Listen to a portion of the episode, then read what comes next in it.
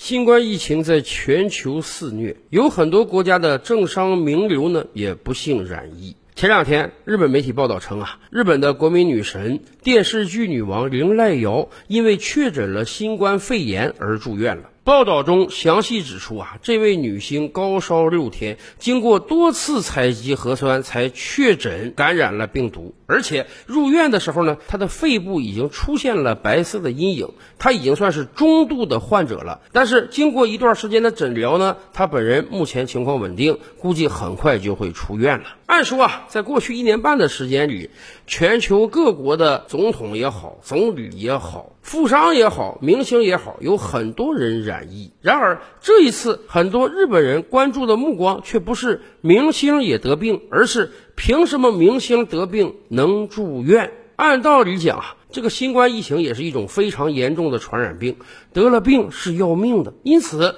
得病之后有医院收治，这不是很正常的事情吗？要知道，在我国，甭说你得病啊，你就算是密接或者密接的密接，你都会被通通的隔离起来，目的就是为了迅速斩断病毒传播的链条。而在日本，显然不是这样。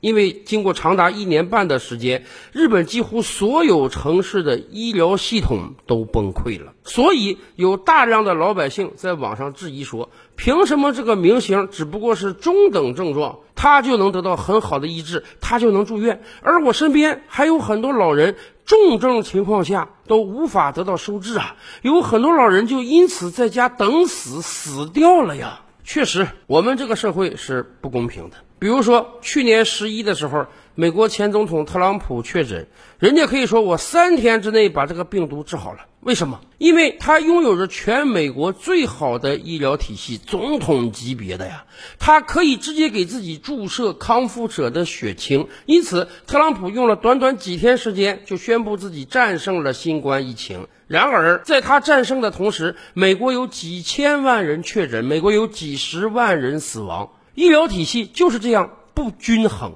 今天的日本老百姓也是这样啊。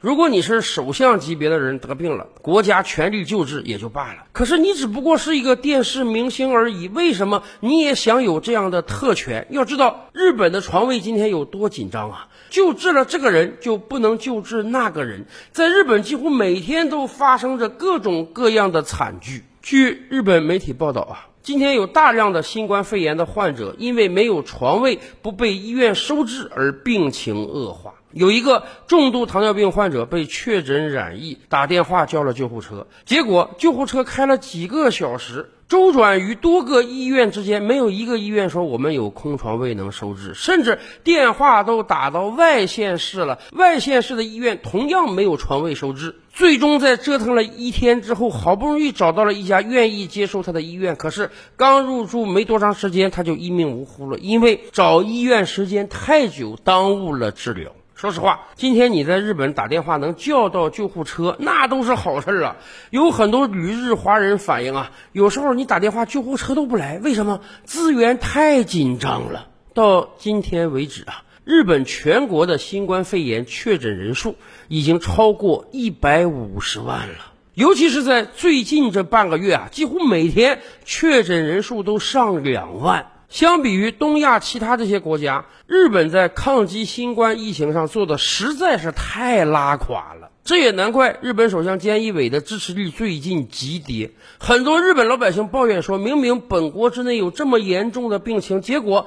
日本政府还在考虑搞奥运会。八月中旬以来的日本疫情新一轮大爆发，很多人怀疑是不是也跟奥运会有关啊？即便不是人员频繁交流带来的病毒传播，那起码日本政府在过去一段时间也没有精力来好好治理疫情。他毕竟要先把奥运会给解决掉。有人说，以往日本不是有着非常发达的医疗体系吗？曾几何时，很多中国人到日本旅游，其中有一个项目就叫做医疗游啊。他们会到日本的医院去做全身的身体检查，如果真检查出哪个零件有了毛病呢？哎，救手就在日本医院治疗了。很多人说啊，日本的医疗是独步全球的，甚至比美国的医疗体系还要发达。然而，这场疫情真的让我们看到了日本医疗的真面目。但是反过来讲，我们觉得也不能太苛责日本的医疗系统和医生以及护士，因为毕竟任何一个国家和地区在短时间内遭遇到大量病人的时候，都会措手不及的。像今天，迫于无奈啊。日本政府只能出台一个规定，由于医疗资源有限，所以只有那些极重症的患者，你才可以到医院中去治疗。而如果你只是轻度感染、无症状感染或者程度不深的话呢，你就只能居家隔离观察了。说实话，这也是一个无奈之举。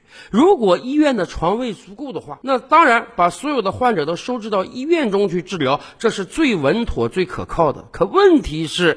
日本医疗体系再发达，它也没有足够的床位啊。所以今天对于很多日本的重症患者而言，他们真的是一床难求啊。很多患者的家人哭着喊着到处联系医院，就想把自己家里的患者送到医院中去，这也是一个几乎不可能完成的任务。此情此景啊，不由得让我们想到了二零二零年一月份的武汉。当时我们进行的可是闭卷考试，整个武汉也在短时间内被突如其来的疫情打垮了。武汉当时也出现了大量的医疗资源的紧张。我不知道大家还回不回忆得起当时很多病人在网上发文帮自己的家人联系医院床位的信息。没办法，毕竟你这个城市医院再多，医疗体系再发达，你也是为平时设计的。成平之时，在短时间内不会有那么多的人得病，而疫情的突然爆发，就像一场突如其来的战争，很多人一开始真是措手不及的。然而后来我们做了什么？相信全世界的朋友们都知道，我们有方舱医院，我们有十天建起来的两神山医院，我们有来自于全国各地的医护人员，短时间内我们就迅速的把疫情扑灭了。而显然，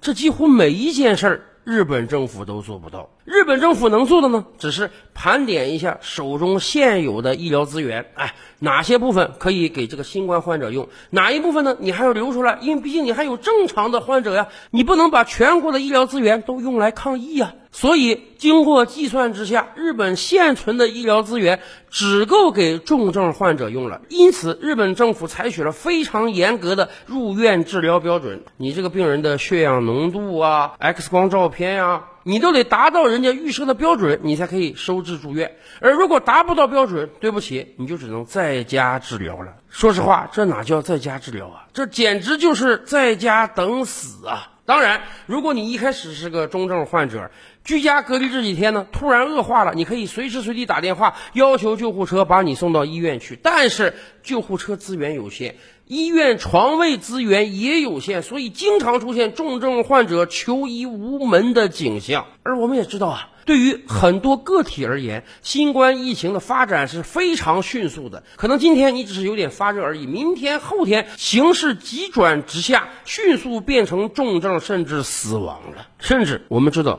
日本是个老龄化的国家，有很多老年人是独自居住的。真的有很多老人啊，是在死亡了四五天之后才被别人发现的。世界经济都发展到今天了。日本长久以来盘踞全球第三，人均 GDP 超过四万美元，被公认为全世界的经济楷模是富国。然而，这样一个富裕的国度，在应对起疫情时如此拉垮，真是让人不胜唏嘘呀。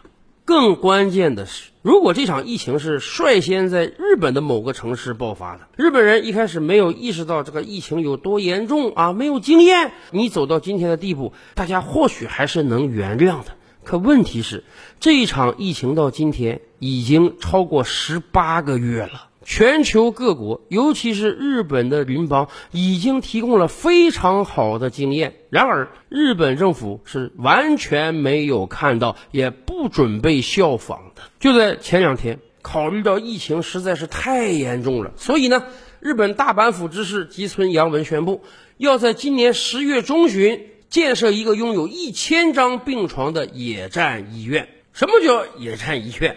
很多日本媒体给他分析了，你这不就是中国方舱医院的翻版吗？说实话，都什么时候了，你就不能大大方方的出来跟媒体表示，哎呀，中国在抗击疫情方面有非常先进的经验。你看，一个两神山医院，一个方舱医院，迅速的把武汉疫情控制住了。所以大阪要向武汉学习，也要兴建这个方舱医院吗？现在你连学习这个话都不敢提吗？好吧，不管怎么讲，人家起码是有一定动作的，希望尽快把这个野战医院建设起来，让大阪人能有床位。但问题是，你这个速度是不是有点太慢了？现在已经九月份了，到十月中旬还有四十五天时间，你这个方舱医院才能建完吗？要知道，方舱医院和两神山医院是完全不可比的呀。雷神山、火神山医院那是。装备齐全的防治传染病的医院，我们用了十天时间迅速建成，因为我们有基建狂魔这样的称号。日本你基建拉垮点，我们理解没关系。可问题是，现在大阪要建的不是雷神山、火神山啊，它只是一个非常非常简易的野战医院、方舱医院而已，还要四五十天时间吗？要知道，每一天呀，日本确诊都要超过两万，四十五天之后，难道日本又要增加？一百万确诊患者吗？你这个学习的速度也实在是太慢了。其实啊，归根结底还是日本政府层面不能下这个决心。在去年六七月份的时候，就有人建议说：“你看，奥运会我们停了啊，要停一年之久。”日本政府早就建起了大量的奥运村，能供两三万人居住。而日本疫情当时又很严重，为什么不可以征用这些奥运村做方舱医院呢？要知道，全球各地很多国家在疫情起来之时，就是征用大量的酒店也好啊，学校也好啊，体育馆也好啊，仓库也好啊，来转变成方舱医院，迅速斩断疫情的。以我国的经验，不光重症患者你要收，这是在救命啊！中症患者、轻症患者、无感染者你也要收，这是在斩断链条啊！甚至如果有可能的话，密接和密接的密接都要隔离起来。